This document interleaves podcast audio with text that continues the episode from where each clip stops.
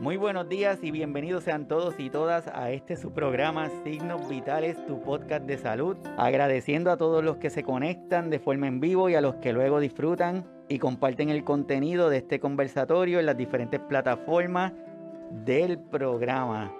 Mi nombre es Iván Rodríguez Colón, soy médico de familia. Bienvenidos sean todos y todas. Para los que se conectan por primera vez, este es un espacio en donde discutimos de temas de interés general enfocado en nuestros adultos en nuestros cuidadores y cuidadoras, pero desde una perspectiva más amplia en donde queremos esa, ese nuevo diseño de salud que es holístico, integral, en donde cada una de, de las formas que podemos tener beneficio la adquirimos para tener una mejor salud. Y hoy vamos a estar hablando de un tema súper complicado, un tema que que nos afecta de una forma directa y que en los últimos tiempos ha ido cambiando de tono. Como dice muy bien nuestro colaborador, ya era tiempo de que eso ocurriera.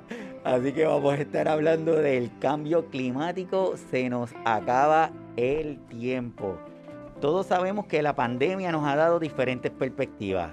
Al principio estábamos hasta contentos porque la cantidad de contaminación en algunas ciudades había disminuido, estábamos contentos porque en algunos lugares el agua era más clara, se veía el fondo de los diferentes sitios, el aire se sentía mejor, era todo, al principio era todo maravilloso. Pero mientras eso estaba pasando, estaba comenzando a ocurrir unos cambios en donde la gente necesitaba utilizar mascarilla, pero se le olvidaba la forma de disponer de ella. Empezaron a utilizar guantes, pero olvidaron la forma de disponer de los guantes.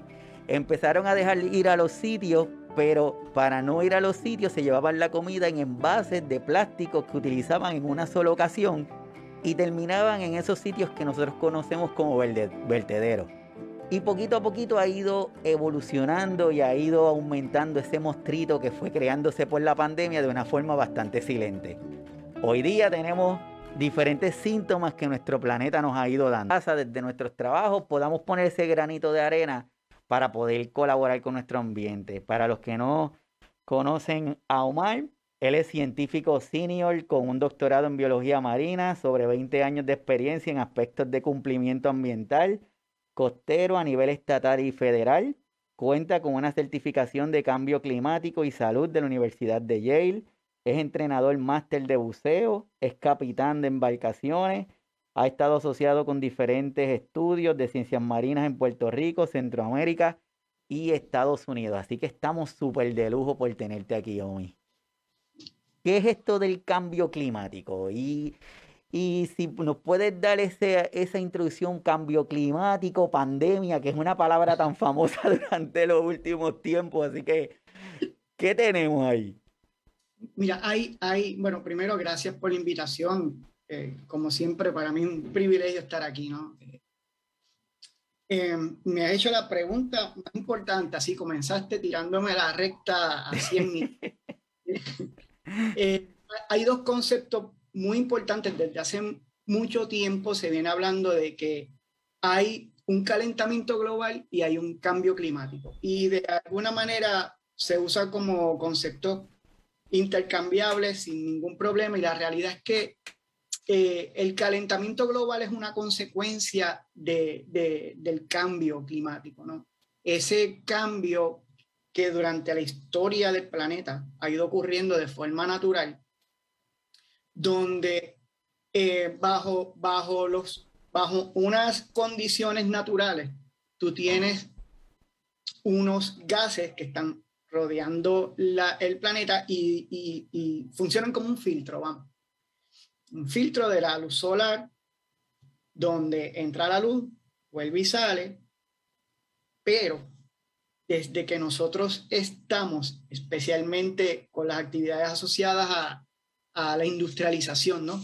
Vamos, los últimos 50 años, más o menos, esos gases han cambiado la naturaleza de los, y, las proporciones de los que están.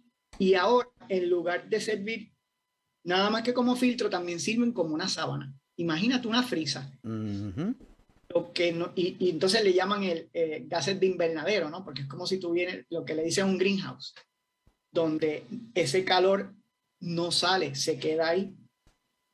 ¿Qué pasa? El calor que no sale, lo que está haciendo que le está dando fiebre, el planeta se enfermó, tiene fiebre y no hay manera de quitársela porque esa frisa no permite que el calor se vaya. Entonces, eh, sí, sí hay un calentamiento global, pero hay otras cosas también. ¿no? El, lo importante es que el planeta sí tiene un clima que está cambiando. Y las condiciones, ¿verdad? el clima y el tiempo, usted uno escucha, ¿no? El clima y el tiempo. El tiempo vamos a decir que es en este momento, ¿cómo está el tiempo hoy? Está lluvioso, está, está nublado, pero en, en una ventana de tiempo larga, eso es el clima. Y nosotros tenemos un clima tropical, ¿no? por ejemplo, y otros sitios que tienen un clima templado. Así que lo que está ocurriendo es que ese clima, mira por dónde va el asunto, el clima que nos caracteriza como trópico está cambiando. Mm, ok. en eh, eh, eh, esa, esa es básicamente el estándar, es que está calentándose. Y de momento, lo importante es que sí tenemos, ya sabemos quién es el, el que está causando esto, ¿no? Son los gases de invernadero. Y tenemos manera de reducirlo para que esa fiebre se vaya. O por lo menos, si va a seguir avanzando, que avance lentamente, porque lo que está ocurriendo es que está acelerado el asunto. Nosotros lo hemos acelerado. Muchas veces lo, lo gráfico nos ayuda a, a entenderlo. Y aquí estamos compartiendo para todos los que están con nosotros aquí en el live, para los que luego se conectan por el podcast, lo voy a leer en donde dice que el cambio climático es el conjunto de grandes y rápidas perturbaciones. Me llama mucho la atención que hayan utilizado esa palabra, perturbaciones, provocadas en el clima por el aumento en la temperatura del planeta, que es exactamente lo que tú estás diciendo, si a nosotros nos da, si a nosotros nos aumenta la temperatura, eso le tenemos un nombre y eso se llama fiebre. Es que tengo fiebre. Y regularmente, si nosotros tenemos fiebre, es porque hay algo que no está trabajando bien o hay algo que nos está acechando y el cuerpo lo utiliza como un mecanismo de defensa. Pues en el caso de nuestro planeta, como dice Lomi, esta es una gráfica que a mano izquierda se ve esa radiación, pero yo voy a dejar a Omi, que es el que sabe de esto, yo solamente lo puse para comprometerlo él y que él no las explique. básicamente, ¿no? Eh, eh, es ese principio, ¿no? Donde lo que tenemos que, ver es en el tiempo. Hay, hay una, nosotros tenemos una ventana de tiempo cortita. Si alguien vive 100 años, no dice, oye, que mucho vivió. La realidad es que no. Eh, eh, en términos del planeta, eso es poquito. Entonces, ¿qué ocurre? Bajo las condiciones naturales, ¿no? Y, lo vemos ahí, lo que ocurre, ¿no? Ese es el, el, el mecanismo donde la radiación entra y entonces hay varias maneras, ¿no? Se, o se refleja, se puede, puede mover de la luz, puede cambiar de velocidad, ¿no? Y de, y de dirección. Cuando tenemos este, este montón de gases que no están hechos para ayudar a, a que esa luz o se refleje o se cambie, sino que se quede en forma de calor, ahí es el problema. Mm. Eh, básicamente estamos como dice la gráfica, estamos perturbando ese proceso natural de que la luz se comporte como se tenía que comportar y ahora lo que hace es que se queda en forma de calor. Mm, este, hay una situación aquí, ¿no? Todo lo que estamos viendo en una gráfica como esa, donde tú ves que la luz sube, choca con la tierra, todo eso, cuando tú tienes más, por ejemplo, color, un color claro, esa, esa, ese reflejo funciona muy bien. Cuando tú tienes un color oscuro, eh, como por ejemplo tener una camisa negra, ¿no? Y uno irse a la playa y sabes cómo se pone eso. oscura.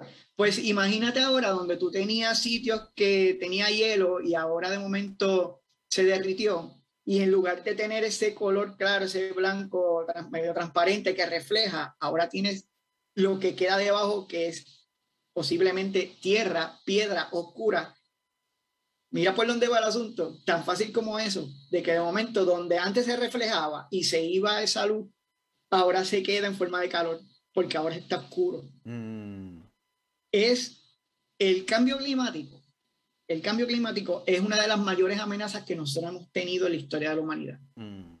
reflejan la salud nuestra. Y de ahí, ¿no? Por eso estamos, una de las razones por las que estamos aquí en, tu programa, que principalmente, ¿no? sobre la salud. Y, y es algo que, que, yo he estado eh, hablando hace mucho tiempo con, con, colegas, ¿no? Yo todavía no entiendo bien por qué el cambio climático no se ve como, como una de las principales eh, pandemias de, de, nuestra humanidad. Pero si es un problema de salud, es un problema de salud ambiental que se refleja en un problema de salud humana. Mm Más adelante, ¿no? Las consecuencias en salud del ser humano. Así es, así es, y así que esto es para, la, para todos los que se están conectando ahora. Estamos en el programa Signos Vitales. Quien le está hablando es el doctor Edwin Omar Rodríguez Claves, biólogo marino, y nos, nos va a estar conversando sobre este cambio climático, si todavía tenemos tiempo, si ya es tarde, qué podemos hacer para trabajar esto. Y eso que estamos, este es el, el inicio, el entremesa antes del plato fuerte. Y es lo que hemos hablado, es la intención antes de, en uno de los programas anteriores del año pasado, eh, Omi estuvo con nosotros discutiendo lo de la salud de los océanos y los seres humanos, que los invito a que se muevan a la página de YouTube. Allí está eh, ese conversatorio que estuvo súper. Vayan, evalúenlo y luego continúen con este porque de seguro que van a tener la continuidad que está súper, súper brutal. Así que entrando a lo que vinimos hoy, ¿qué tenemos esto del cambio climático y la salud humana? Es complejo, ¿no? El, el asunto, lo principal sobre la, el cambio climático y la, y la salud humana es que nos afecta a todos pero no nos afecta a todos por igual. Hay mm, muchas características de las comunidades, de la sociedad, que, que como consecuencia hace que diferentes individuos sientan el cambio climático de, de diferente manera. Básicamente, y, no, y la intención no es tener ese montón de información y entonces explicar cada punto, porque, porque la realidad es que es que es complejo y se puede salir de, la intención de, esta conversación. Pero sí lo que es importante es, es ver que la complejidad del cambio climático existe por la complejidad de nosotros como sociedad. Eh, un lugar, por ejemplo, que tiene, y podemos ver como un lugar como Estados Unidos o México, que ambos han tenido, han hecho muchos estudios de cambio climático y tienen mucha evidencia. Eh, y esa evidencia es cuestionable, ¿no? Ha sido cuestionada muchas veces si existe tal cosa como cambio climático, ¿no? Han habido estas administraciones de gobierno de diferentes países que, que, que, han estado reacios a, a, reconocerlo. Pero la tendencia global ha sido, la, la tendencia global en el, en el aumento en temperatura ha sido la mayor evidencia aquí en Puerto Rico, ¿quién, quién puede decir que no ha sentido el, el, golpe de calor durante este verano? Y uno dice, bueno, esto siempre ha sido así. Ustedes recuerdan, si ustedes recuerdan, hace 15, 20 años, eh, por ejemplo, una, una eh, cuando venía la época de huracanes, eh, no duraba tanto. Eso es, eso es directamente consecuencia del aumento en temperatura. Lo que ocurre es que volvemos con la ventana de tiempo, que a mí me gusta hacer referencia a ella, la ventana de tiempo de que si estamos, eh, eh, tenemos 100 años de vida y, y vemos unos cambios sutiles, pero lo que ocurre es que la naturaleza varía y puede ser caprichosa. Y si eso lo vemos con evidencia en 500, 1000, 2000 años, entonces sí que estamos viendo cómo capas polares se han derretido, el aumento del nivel del mar, que ocurre básicamente por dos maneras, ¿no? Y, siempre dicen que eh, se están derritiendo los polos. Y, sí, sí, sí, eso es una, pero también una expansión de las moléculas del agua. Entonces, encima de que ahora tenemos mayor frecuencia y y fuerza de tormentas y huracanes ahora tienen más agua para actuar y, y, temperaturas más altas para alimentarse. Así que lo que nosotros debemos esperar es que eso siga ocurriendo. Hay dos factores muy importantes que nos afectan a nosotros los trópicos eh, que, son consecuencias de la misma cosa, ¿no? Eh, que llueva mucho, que llueva poco. Uno de los recursos limitados, que parece que no, pero son, que o es eh, en una isla como Puerto Rico, es el agua. Si nosotros no, nosotros no tenemos agua, como yo vivo en el sur, donde tenemos fuegos forestales de cada rato, porque no llueve, eh, la consecuencia de temperaturas más altas y poca y menos lluvia debería ser eh, fuegos forestales. ¿Y qué, ¿Y qué traen los fuegos forestales? Eh, un montón de humo. Encima del polvo de Sahara ahora tenemos este montón de humo. Y, la consecuencia directa para la salud humana, problemas eh, serios, problemas respiratorios. Aquí eh, empieza, aumenta personas con asma, personas con catarro fuerte. tú conoces a a mi compadre Oscar Rodríguez, que le envío un saludo, me médico acá en Salinas. Y, y, y, cuando viene la época de los fuegos, porque no está lloviendo, pues, pues Oscar inmediatamente me lo comenta. ahí, ahí tengo muchos pacientes este, con grandes dificultades respiratorias, pero es consecuencia de, de que no está lloviendo y ahora tenemos más fuego. Entonces, ¿qué pasa cuando llueve mucho? Porque ahora vamos al otro extremo. Cuando llueve mucho, tenemos una situación de inundaciones. Y, claro, evidentemente una inundación, el peligro que tiene de que se te inunde y tú pierdas lo material y qué sé yo, pero también se puede ahogar, es que se queda agua mezclada muchas veces de, pueden ser de plantas de tratamiento, de descargas ilegales, de pozomuros, por ejemplo. Entonces el agua que tú tienes que está inundando no es un agua limpia.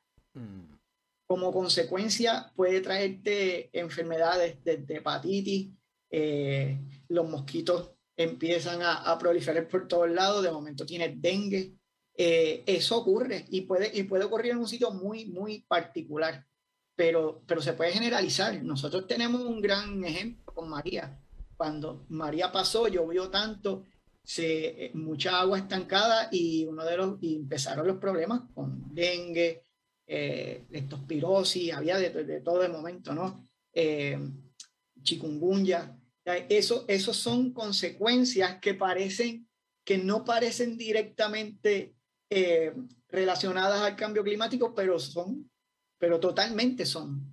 Eh, así que en los trópicos, y el punto aquí importante para nosotros que tenemos un clima tan estable, porque los trópicos son lugares de, de, de una estabilidad climática envidiable, ¿no? Nosotros todo el año, eh, básicamente es verano, pero de momento estamos teniendo o épocas mucho más alargadas de, de sequía o de, o de lluvia.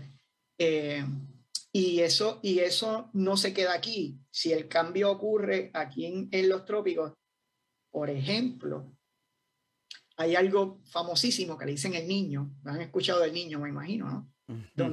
Donde que vienen, ¿verdad? Por aquí, por el, por el Caribe pasan y pasan por, por, por Panamá y tienen influencia en el Océano Pacífico cuando esos vientos alisios dejan de moverse como se movían por cambios de temperatura, tiene unas consecuencias en, la temperatura del mar que aumenta o disminuye eh, la, tasa de, evaporación. Entonces llueve donde no llovía, eh, donde llovía mucho deja de llover y las características de ese sitio cambian. Y si, por ejemplo, es un, es un área del oeste de Estados Unidos y tenía una una industria, grandísima de, no sé, agricultura, por ejemplo, cambió todo. Y ahora tenemos un problema de alimentación. Y, los, y ese tipo de problemas, quien posiblemente los sufra más, sean sectores de la sociedad que no tienen el poder adquisitivo para moverse, para buscar alimento en otro sitio. Así que las comunidades que están económicamente desfavorecidas o comprometidas casi siempre son las más afectadas con estos cambios. Así es como tú dices, y se nota, por ejemplo, está, cuando estás hablando del tema esto de lo de los cambios de temperatura en Puerto Rico hace poquito que se está reportando áreas de playas con aumentos de temperatura más del usual. Entonces, como que nos quedamos ahí. Mira, ¿qué, rayo? No, tan solo, oye, hay una estación en, en, en La Palguera no sé si tú recuerdas, hace unas semanas que registró 90 grados. Yo quiero que, se, que los números a veces son números así son, y no me dicen mucho, pero ¿verdad? nosotros como científicos nos dicen un montón de cosas que a veces no, nos asustan un poquito. Eh, o un poquito mucho, como decía Sofía, mi hija, cuando estaba bebecita. Mira, mira lo que significa 90 grados. Eh, el, agua, ¿verdad? El agua se, se evapora a, a temperatura ambiente, ¿no? pero hierve a 100, 100 grados Fahrenheit, ¿verdad? Si mal no recuerdo. Así que nosotros estamos hablando de que el agua de mar de momento está en la superficie a 90 grados. A 90. Si lo ponemos en esa perspectiva, casi, casi quiere hervir esa agua. Eh, hay sitios donde tú básicamente estás encontrando eh, eh, moluscos como los que le dicen bivalvos, que pueden ser ostiones, que casi están cocinados en, en, en, su entorno natural, se están casi cocinando. Eso, si no le da miedo a uno, y uno puede decir hasta de broma, ah, bueno, ya me los están preparando.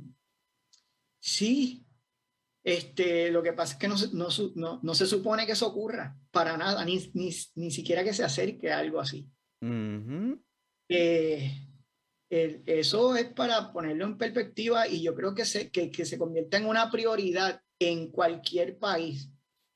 Y nosotros como isla, cambiar, cambiar las, eh, cuáles son las prioridades que tenemos en, en noticias en la radio, la televisión, y, de, y, y, permitirle a las cosas importantes como esa que tomen entonces eh, aquí la voz cantante, porque eh, este, este asunto, los sistemas naturales, en los cambios climáticos, y, y, algo como una pandemia como estamos viviendo, que es, que es algo parte de, de, la naturaleza, le importa muy poco las divisiones políticas, ni geográfica, no le importa si eso está en, este pueblo, está en el otro, en, está en Puerto Rico, está en la República Dominicana. Este, eso, eso no, eh, eh, son consecuencias de, de características naturales.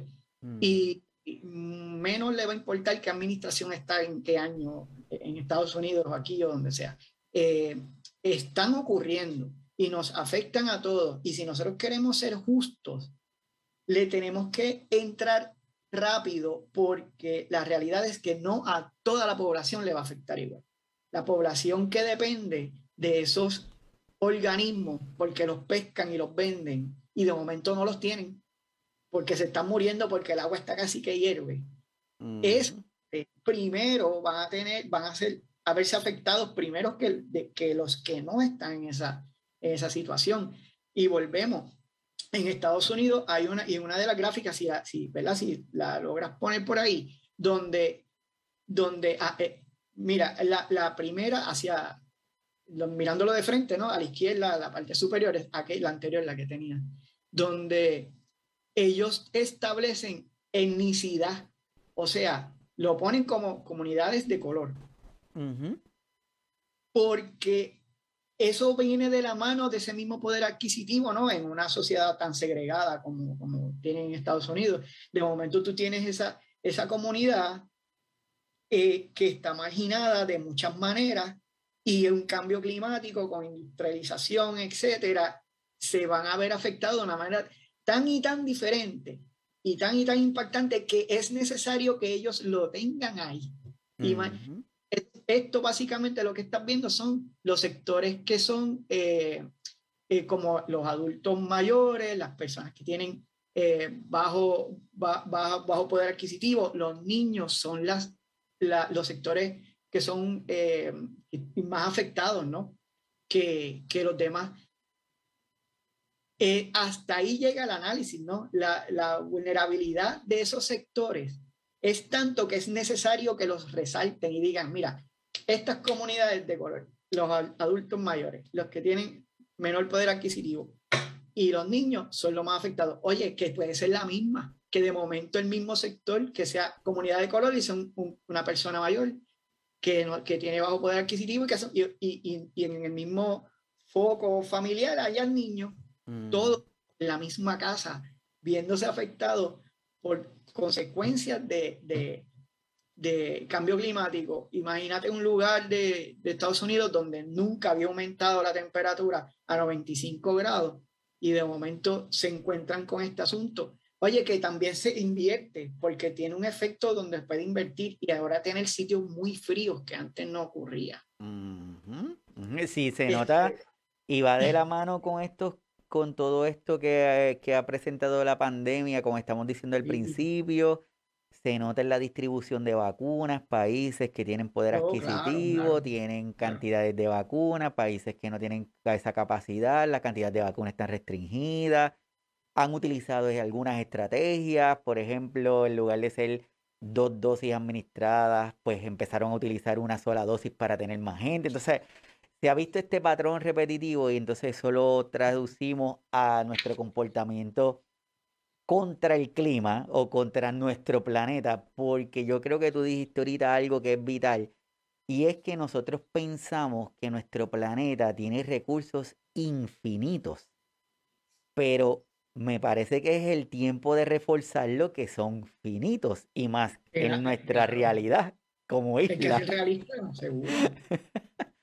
Entonces, eso se va traduciendo a nuestros estilos de vida, nuestra salud, entre otras cosas. Así que yo, yo entiendo que para todos los que están conectados, que veo que tenemos gente de Argentina, personas de México, de diferentes partes de Centroamérica, de España, Estados Unidos, conectados.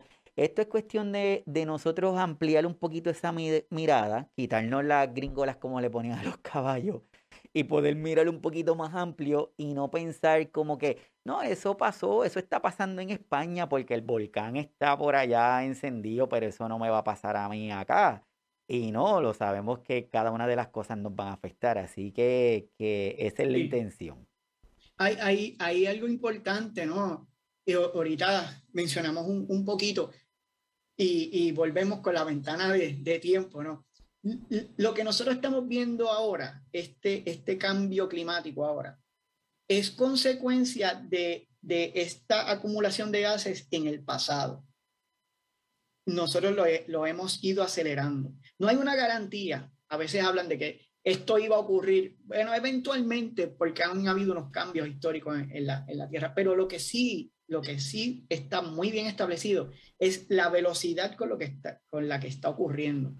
Ah. Y ponemos en perspectiva y nosotros estamos produciendo tantos gases ahora y si la consecuencia de los gases eh, de invernadero pasado la tenemos ahora, imagínate lo que estamos provocando para el futuro si a la tasa que estamos produciendo estos gases sin cambiar nuestra manera de hacerlo, lo que le vamos a heredar a las generaciones futuras es un problema serio, pero serio de, de que una, una, una se, ha, se ha proyectado ¿no? con modelos matemáticos que básicamente para poder detener un poco el asunto, habría que detener ahora mismo la producción de todos los gases.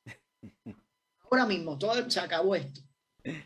Y e, eso, ¿verdad? Eso es virtualmente imposible, pero sí, sí, eh, sí se puede como ya existen, ¿no? Muchas, muchas alternativas más ecológicas, como le hablan, ¿no? De utilizar el, viento, la fuerza de, los océanos, la luz del sol, e, como con esa tecnología para poder establecer eh, alternativas, porque la quema de lo que le llaman eh, eh, hidrocarburos, bueno, los gases, que, que básicamente este, fósiles, ¿no? Eso, si se ha continuado, está respondiendo a grandes intereses económicos. No, hay, porque la necesidad de hacerlo en términos de tecnología cada vez es menor. Entonces, ¿por qué insistir en hacerlo si sabes que es nocivo? Si sabes que hay otras alternativas que son viables, pues la única respuesta es que los intereses económicos son tantos que eh, la máquina es muy grande, ¿no? Y, poquito, poco se ha ido. Pero, pero yo creo que ya los paños tibios con esas cosas deben terminar, porque las, las consecuencias en la salud antes decían, no, porque se está y el bosquecito se chavó y el otro sitio, los, corales están muriendo, pero hay más corales, ¿no? Por todos lados. Ya estamos pasando ese punto donde si el bosquecito ya se chavó, si los coralitos ya se murieron y ahora lo estás viendo con la consecuencia, el resultado es que la salud del ser humano se está viendo afectada seriamente y ahí es que nosotros ponemos un freno como, eh, llegó esto, es ola llegó a mí. Así como tú eh, dices, es importante. Este tema, como te digo, se, se ha diversificado y cada vez la intensidad cambia y es un tema súper pasional, que es importante que se tome desde esa perspectiva de esa salud, de esa, de esa conciencia individual, desde el punto individual. Y de ahí, si cada uno de nosotros de manera individual hacemos nuestro esfuerzo, ponemos nuestro granito de arena, vamos a ir afectando colectivamente, porque como estaban diciendo, cuando tú estás en un sitio y ves que de momento alguien en la casa puso una placa solar, probablemente va a haber otro vecino que después de un pito va a poner la placa solar. Entonces, también aprendemos por este comportamiento de lo que hacen. Entonces, es cuestión de que esa parte individual ayudarnos para poderla mejorar. Y yo, tú tienes una gráfica aquí que se me hace súper interesante en donde estás poniendo esto de cambio climático, los riesgos, los impactos de la salud. Claro, ese, eso fue un trabajo bien bonito que hicieron en México. Y, y, la, y la siguiente, ahorita la vemos, es para que vea básicamente eh, cómo es que se ataca eh, este asunto del cambio climático, que puede ser este monstruo gigantesco, ¿no? Godzilla, y cómo yo le meto mano a este asunto, eh, lo, tienes que ir dividiendo en, en, pedazos, porque hay buenas noticias dentro de todo esto, ¿verdad? Eh, no todo es fatalidad en, en, este asunto. Y la, la realidad es que el conocimiento científico al respecto ha aumentado a pasos agigantados. Nosotros sí conocemos muchos, muchos aspectos de, de, de, lo que, de lo que es el cambio climático. Ahora, ¿qué pasa? Aquí, mm, donde puede haber un error de parte de nuestras como científicos, es de que de uno es querer establecer, porque nosotros vimos en la época de los especialistas, y especialista de aquello y especialista del otro, pues esta persona es especialista en cambio climático y tiene todas las respuestas. Eso no es así. Esto mm. tiene eh, un interdisciplinario, multidisciplinario. Eh, aquí lo que estamos viendo es, si tú ves la, en, la, en, la, primera columna, tenemos las condiciones ambientales, pero, pero fíjate que va de la mano. Esas son las condiciones, las características ambientales del lugar, pero va de la mano de la infraestructura social. Y eso no lo hace un biólogo.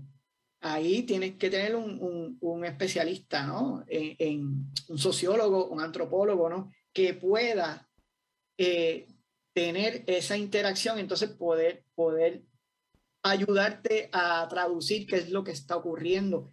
Y de la misma manera, esto es de, de las grandes críticas que yo, le, que yo le tengo a, todo este asunto, ¿no? esta maraña de, de, de datos, igual que con, con la pandemia y, y, el COVID, ¿no?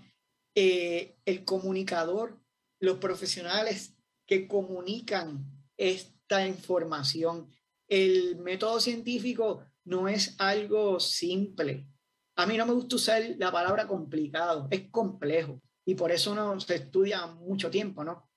Y tratar de comprenderlo así, de, mirarlo en, Google un rato y a ver qué dice el otro, eso, está, eh, eso puede ser un gran error. Así que nosotros necesitamos personas que lo comuniquen bien, el mensaje. Esto va por aquí, yo no quiero convencerte de que el cambio climático es así, va a venir la ola de calor y te va a dar y tú necesitas hacer esto y esto.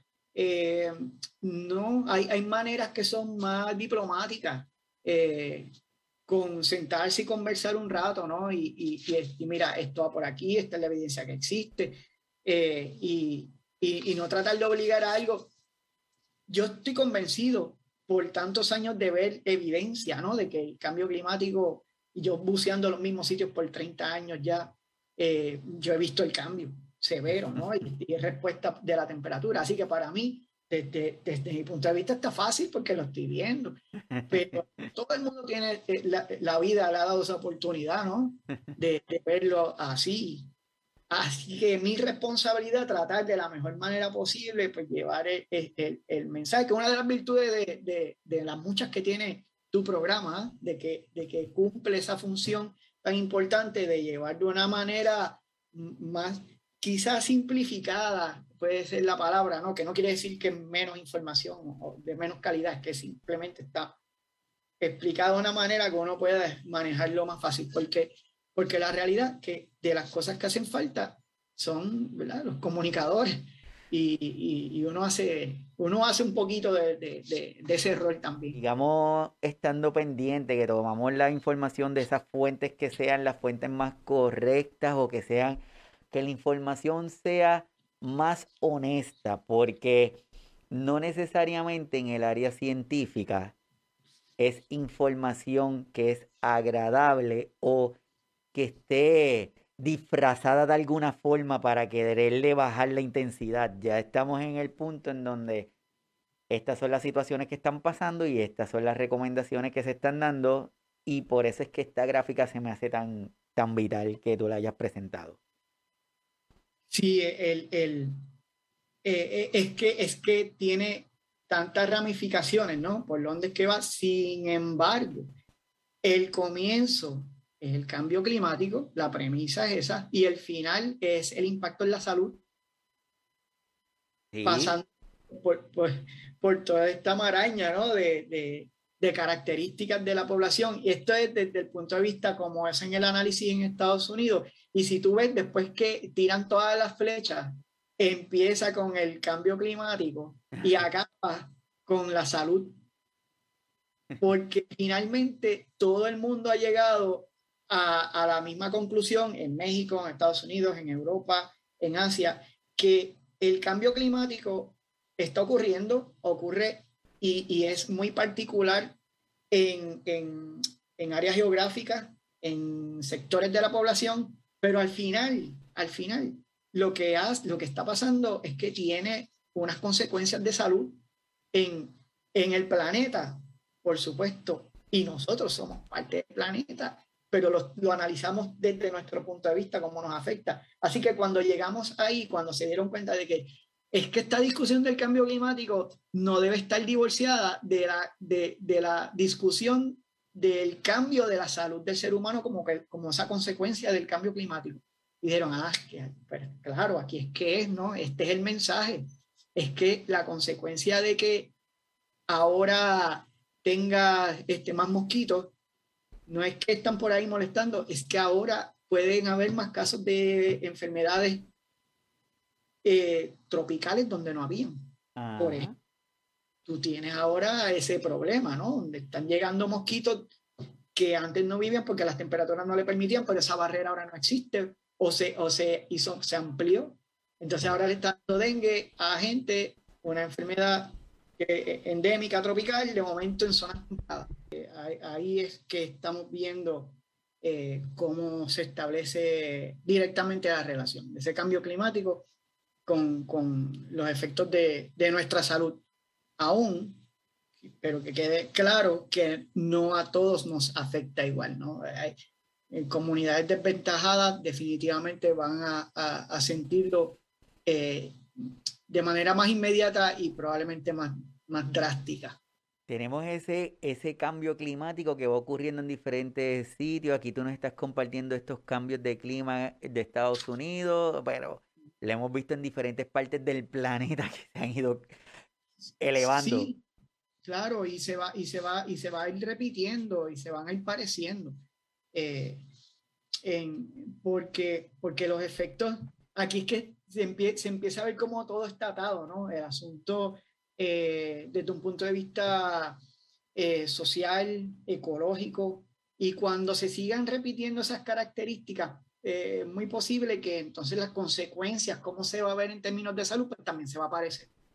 Eh, el asunto muy preocupante, por ejemplo, desde un punto de vista ecológico, hacia la salud humana es como de momento cambia un ecosistema y como consecuencia del el lugar donde vivían este sinnúmero de especies, comienzas a tener organismos que sirven como lo que le llaman vectores, ¿no? Son los que transportan, vamos a decir, algún tipo de patógeno, de enfermedad. Y si tú desplazas un organismo de un mamífero, vamos a pensar en algo así como un venadito, y de momento no tiene dónde vivir, se sigue, se sigue teniendo que migrar hacia áreas más pobladas por personas, traía una pulguita que tiene, que, que, que, que trae consigo un virus, que de momento los casos que se daban eran esporádicos de un virus o una bacteria dentro, con, cargada por la pulguita, y de momento tú tienes estos venaditos teniendo más interacción con la gente porque ahora no tienen dónde vivir, se tienen que acercar, acercar a comunidades, a lugares más, más poblados con, con personas, y de momento empiezan a tener casos de esas enfermedades que vienen como parte de ese virus, esa bacteria que estaba en la pulguita, que estaba en el venadito que antes no llegaba ahí. Y eso no me lo estoy inventando. Esos son casos muy reales que se están dando más y, más frecuentes. ¿Y cómo uno explica el asunto cuando vienes a darte cuenta? Un, estudiante de doctorado de una universidad en un programa de ecología por allá hizo un estudio y se dio cuenta de que los venados ahora se están moviendo porque las temperaturas de donde vivían o, o el acceso al agua está más limitado y alguien en algún programa de otra universidad de otro estado se dio cuenta de que, eh, oye, los casos de esta enfermedad que antes no teníamos, este, desde un punto de vista epidemiológico, ha cambiado un montón y, y ves como dos cosas que parecía que no tenían nada que ver, de momento se unen porque simplemente es que nosotros lo podemos haber estado estableciendo de esa manera hace mucho tiempo, de que el especialista de aquello con el especialista del otro no tiene nada que ver y, no, la consecuencia de los cambios climáticos y las respuestas de los seres vivos no le interesan esas divisiones políticas para nada. Ocurren porque la naturaleza es como es, no como uno quiere que sea. Así mismo, y entonces se van traduciendo en diferentes alteraciones y por ejemplo aquí compartimos esta gráfica en donde algunos efectos socioeconómicos que está presentando o que están provocando este cambio climático, que probablemente los vemos, los vemos y los vemos, pero llega el punto que hasta nosotros mismos los normalizamos o nos hacemos ya como que ya ni nos afecta verlos. Sí, sí, exacto, exacto. E, e, esa parte, ¿verdad? Es triste. Y en, y en, el contexto que está, que está puesto en esta, en esta gráfica, es eh, ese, esa, ese sector de la, de la comunidad donde el comportamiento hace, el comportamiento que tienen, no porque quieren, sino, no necesariamente porque quieren, sino porque tienen que hacerlo, los tienen una desventaja brutal, porque simplemente tienen acceso a, a servicios médicos. Muy eh, tienen un montón de condiciones preexistentes que a lo mejor ni sabían por eso mismo, porque no tenían acceso a, la, a, a, un sistema de salud. Eh, la parte de salubridad eh, está por el piso. El, eh, acceso a, agua.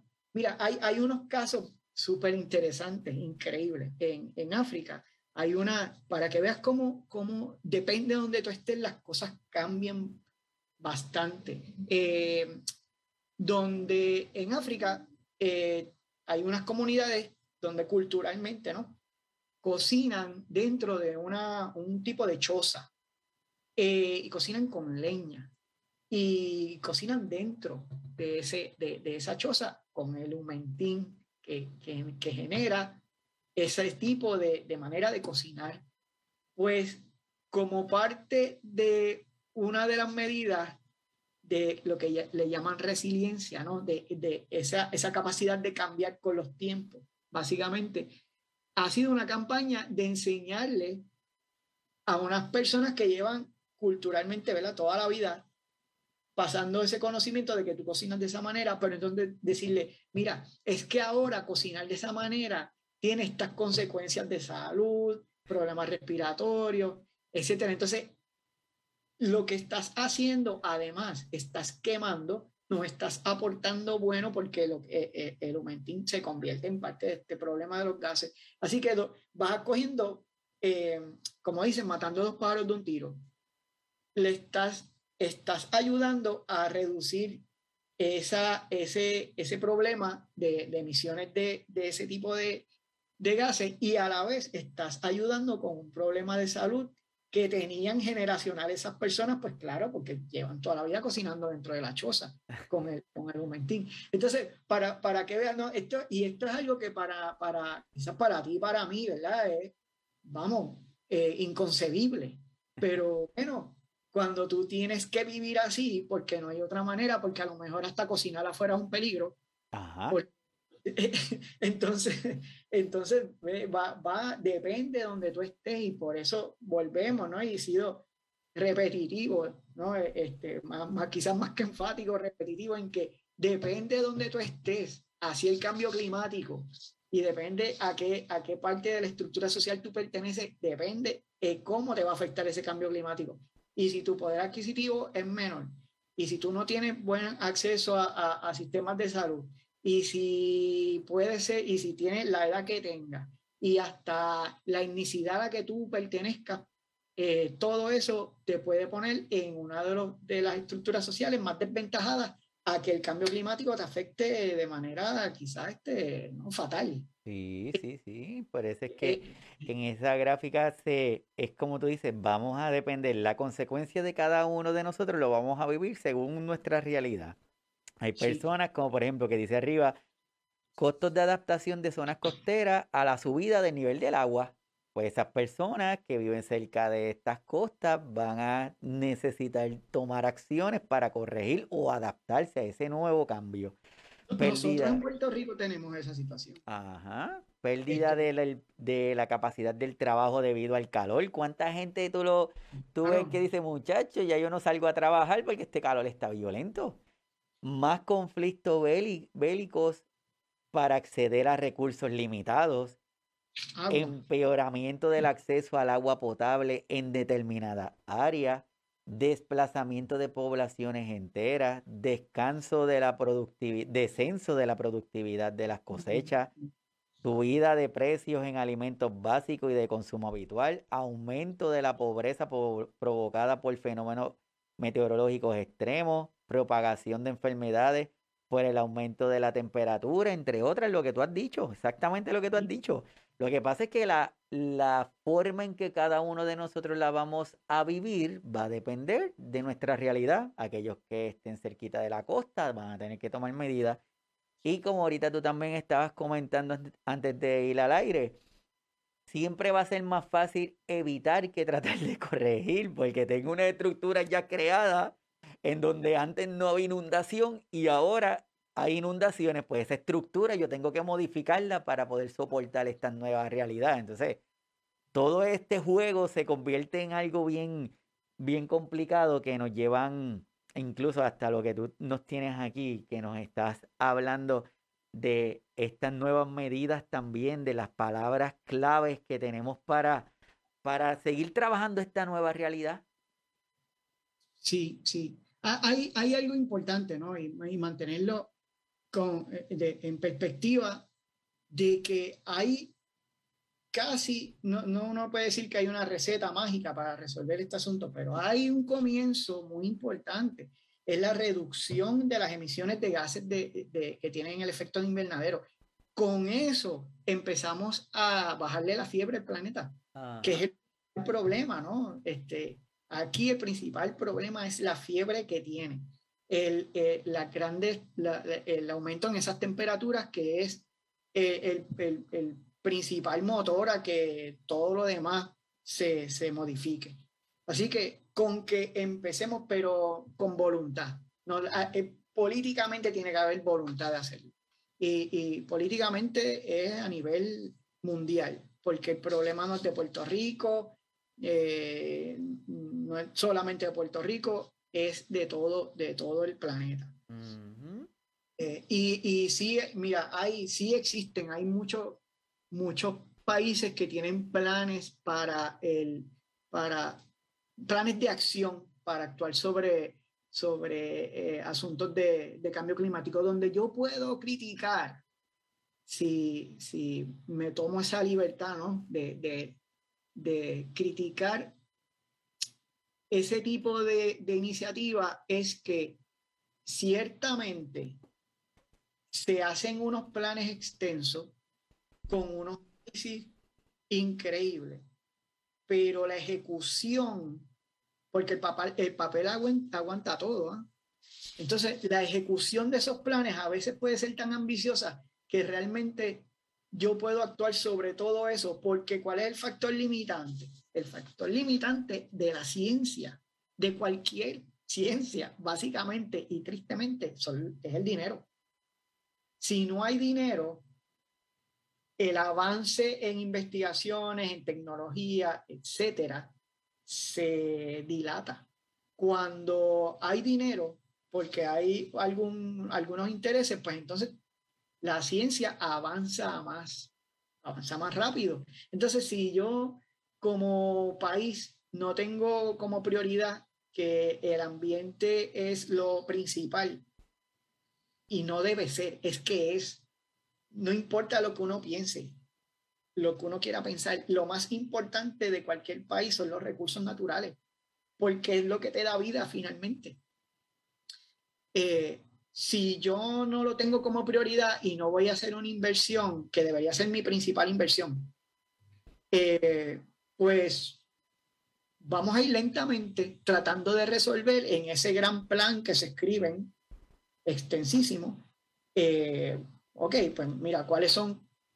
Yo necesito ahora mismo en ese gran plan eh, meterle duro a la parte de salud y le podemos meter duro a la parte de salud, ¿no? Y vamos a ver Ok, pero si no evitamos los fuegos forestales porque está aumentando la temperatura, vas a seguir gastando un montón de dinero en tratar de mitigar, ¿no? Con medicamentos y, técnicas, etcétera.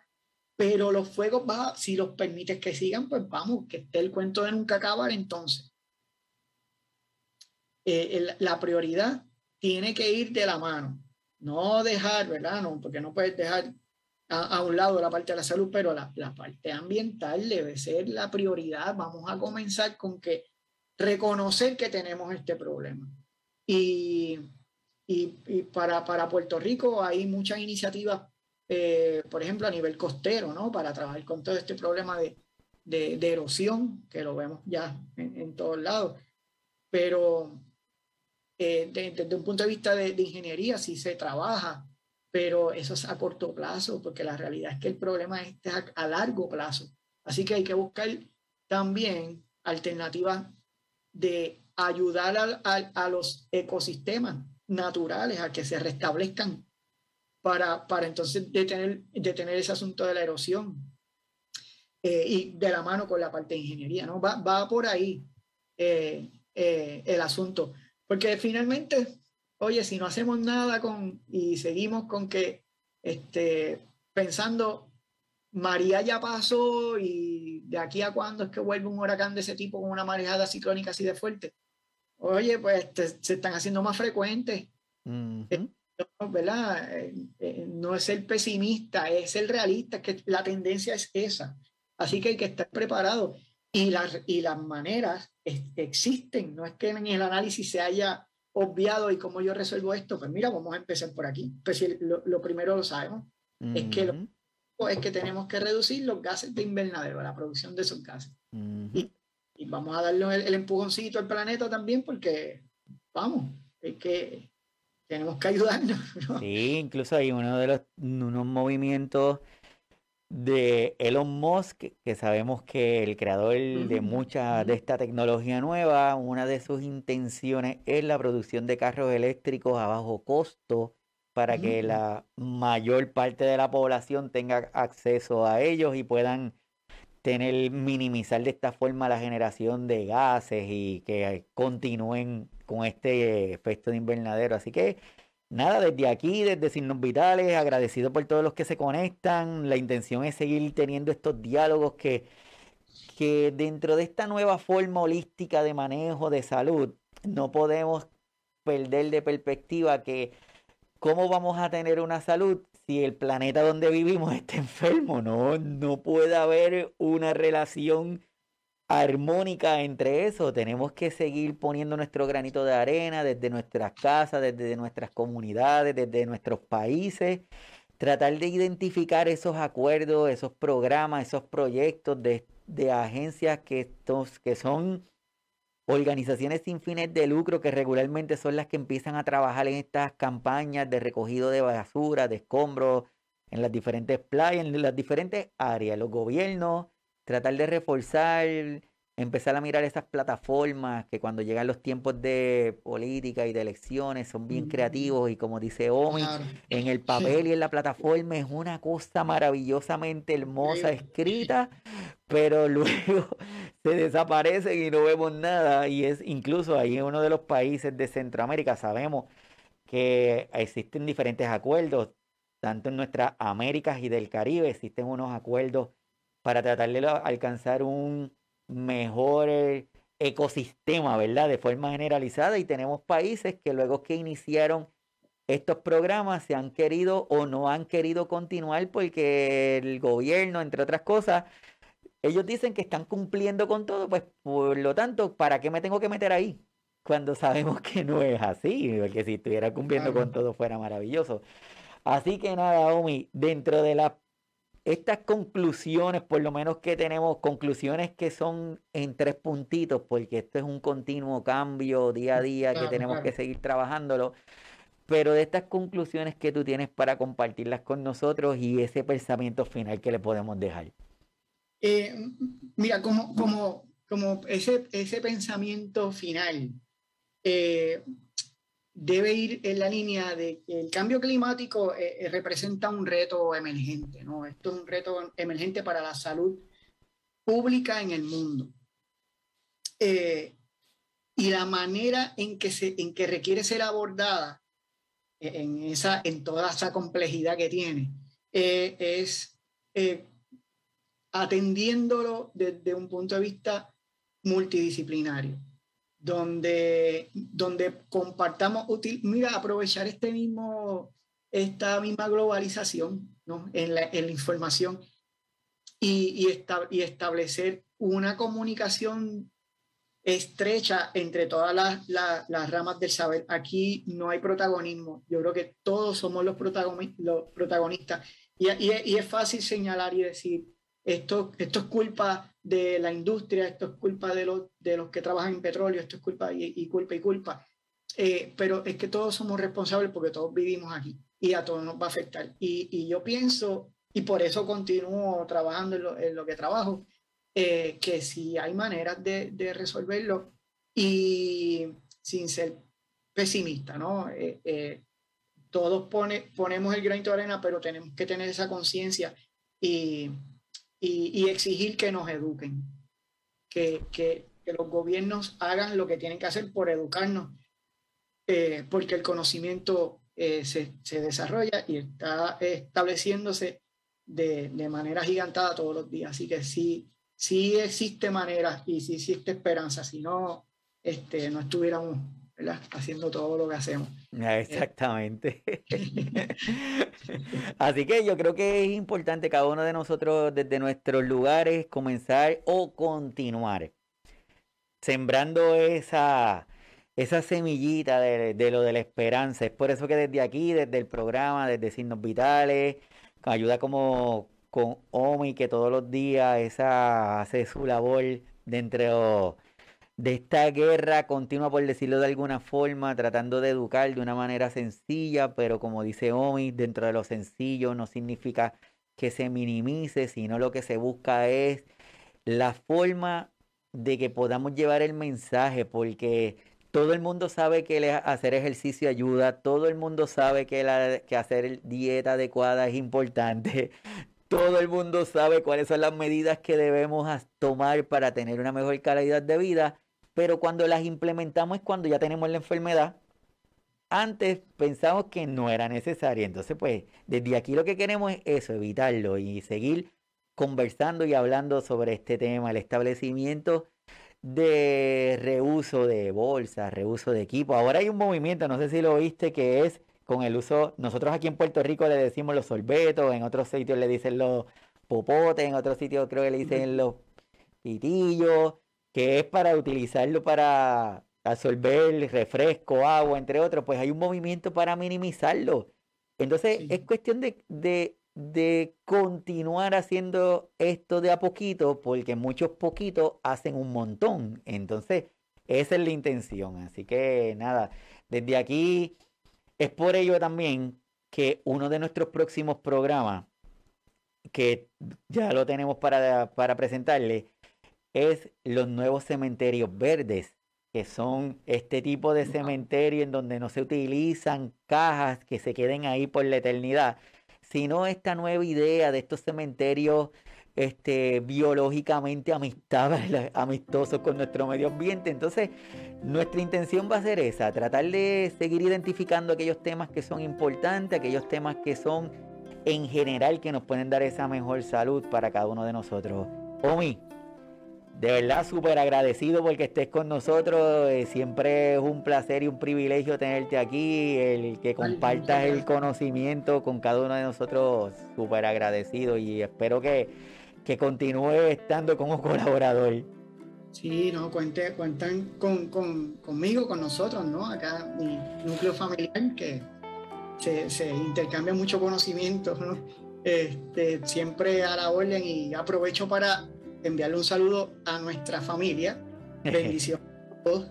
Eh, y, y, bien agradecido, Iván, de, de, todo esto, por la invitación, pero más que eso, por, por, por todo, con mucho orgullo, ¿no? Muy orgulloso de todo lo que, de todo el esfuerzo que pone, que lo haces con tanto cariño, y eso se, se nota por encima, ¿no? Que cuánto cariño tú le, le inviertes a, a, a todo esto. Así que de parte de todos nosotros, muchas gracias a ti. Un abrazo.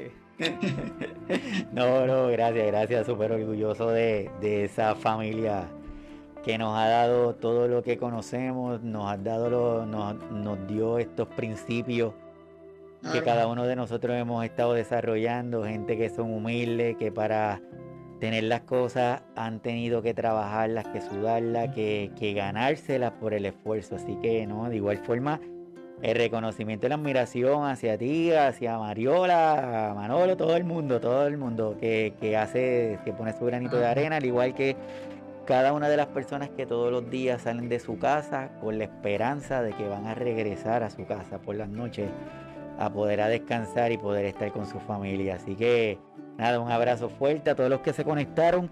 Gracias, esperamos que lo sigan disfrutando, que se conecten al canal, que vengan los temas, que que todos los sábados buscamos una nueva forma. Para el sábado que viene tenemos un colaborador que es de lujo. Tenemos a Juan Carlos Fernández Díaz, él es el director general de la Red Latinoamericana de Cuidadores, que va a estar con nosotros nuevamente discutiendo un tema dirigido a cuidadores. Así que separen la fecha porque el sábado vamos a estar de lujo con Juan Carlos porque siempre tiene temas súper interesantes. A todos los que se conectaron, gracias. Nos vemos el sábado. Cuídense mucho, pórtense bien. Uso de mascarilla, no, no se descuiden. Y hasta la próxima. Nos vemos después, Omi. Hasta luego. Bye, Bye. se cuidan. Hasta la próxima.